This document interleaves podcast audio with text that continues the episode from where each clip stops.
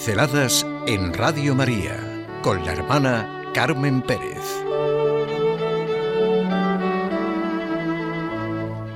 ¿Qué será este niño? En el Adviento sentimos profundamente la conexión del Antiguo y el Nuevo Testamento, la posición de Jesús en la historia de la humanidad. Todo confluye en Él y todo se origina a partir de Él. La intervención de Dios siempre es a través de lo humano. Así ocurre en el caso de Juan Bautista. Por eso desde su nacimiento la pregunta, pues ¿qué será de este niño? ¿Qué será este niño?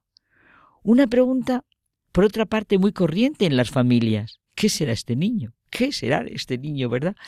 Y esta pregunta se suele hacer ante las circunstancias más variadas. Esto mismo sucedió en el caso de Juan, llamado el Bautista, el precursor del Mesías, hijo de Zacarías y de Isabel. Se daba por supuesto y más después de que el matrimonio hubiera esperado tanto un hijo que se llamaría Zacarías. Pues no, la madre dice que se llamará Juan. Todos extrañados, porque ninguno de su familia se llamaba Juan, pero el padre lo confirmó. Recordamos que se había quedado mudo, sin poder hablar, por haber dudado de que siendo de edad avanzada su mujer y el viejo pudieran tener un hijo. Siempre la encrucijada de la fe. Cuando le preguntaron al padre por señas cómo quería que se llamase, escribió, ya dentro de la dinámica de la fe, Juan es un hombre. Se le soltó la lengua a Zacarías y empezó a hablar bendiciendo a Dios.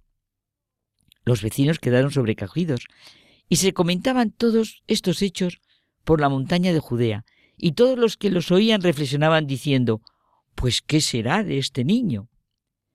¿Qué nos transmite Juan Bautista? Su figura ha sido muy representada en el arte cristiano por conocidísimos pintores. Un hombre en el que se pone de manifiesto la unión del Antiguo y Nuevo Testamento. Su historia, como podemos comprobar, está narrada en los Evangelios y en los documentos de aquella época. Primo de Jesús de Nazaret. El niño crecía y se fortalecía en el espíritu y vivía en lugares desiertos hasta los días de su manifestación al pueblo de Israel. Su misión preparar el camino para la llegada del Mesías. Su vestido era de piel de camello y una faja de cuero alrededor de su cintura. Se alimentaba de langostas y miel silvestre. Bautizó a Jesús en el Jordán y fue decapitado por orden de Herodes Antipas. En el tiempo litúrgico del Adviento, la Iglesia nos presenta dos grandes figuras que nos va presentando la realidad de la grandeza y sencillez de lo que vamos a celebrar. Isaías y Juan Bautista. Bueno, evidentemente, como hemos comentado muchas veces, la Virgen es central, Nuestra Señora de Esperanza del Adviento, eso ya. La Madre, bueno, sitio aparte. Isaías es la figura de la espera por la salvación, el gran anunciador de la venida del Mesías. El libro de Isaías es uno de los más largos de la Biblia. Por su riqueza teológica, es uno de los más citados en el Nuevo Testamento y el más usado en la Iglesia Católica, porque presenta la venida del Mesías, lo estamos saboreando todos estos días, y lo que es la confianza en el Señor, gracias a la que se avanza por este camino hacia la transformación por la justicia de una tierra nueva y un cielo nuevo. Es el profeta por excelencia del tiempo de la espera. Nos es asombrosamente cercano a pesar de pertenecer al siglo VIII antes de Cristo. Nos identificamos con sus deseos de liberación, su presentimiento del misterio de Cristo, por la valentía en su lucha. Nos ayuda a romper los dualismos en nuestra vida diaria, sentir que Dios es en Manuel, Dios con nosotros. La figura de Juan, decíamos, Juan significa Yahvé es favorable, apunta a la preparación divina de lo que va a suceder. Juan el precursor, Hizo también lo que hace todo profeta, decir a su tiempo y contar su tiempo lo que Dios manda decir, poner a los hombres ante la gran certeza y realidad de la vida, el juicio de Dios, la juventud de lo eterno, la conversión del hombre. Lo dice también Benedicto XVI, quien quiera encontrar a Dios tiene que convertirse interiormente una y otra vez, caminar en la dirección opuesta de lo que parece imperar, todo ello se ha de extender también a nuestro modo de comprender la vida en su conjunto. ¿Por qué no reconocer y ver la manera con la que Dios ha querido manifestarse, expresarse, desde la creación hasta la redención, a través de hechos y realidades completamente humanas y cercanas? Juan Bautista es el signo de la irrupción de Dios en su pueblo. El Señor realiza la alianza que había prometido.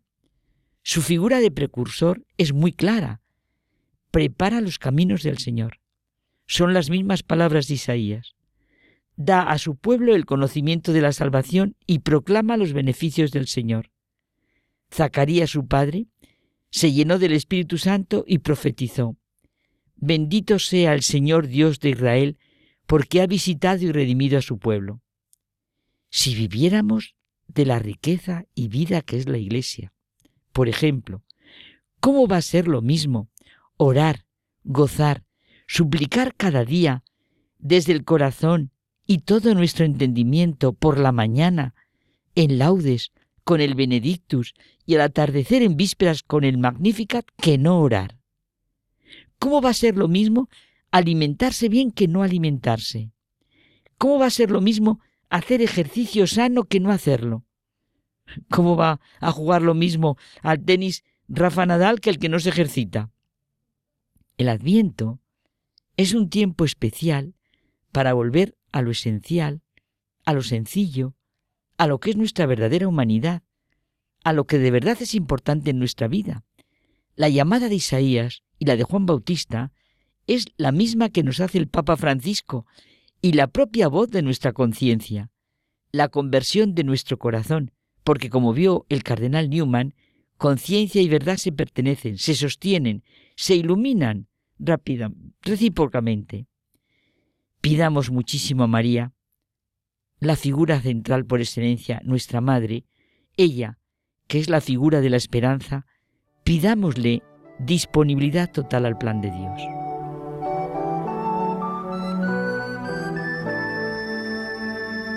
Pinceladas en Radio María con la hermana Carmen Pérez.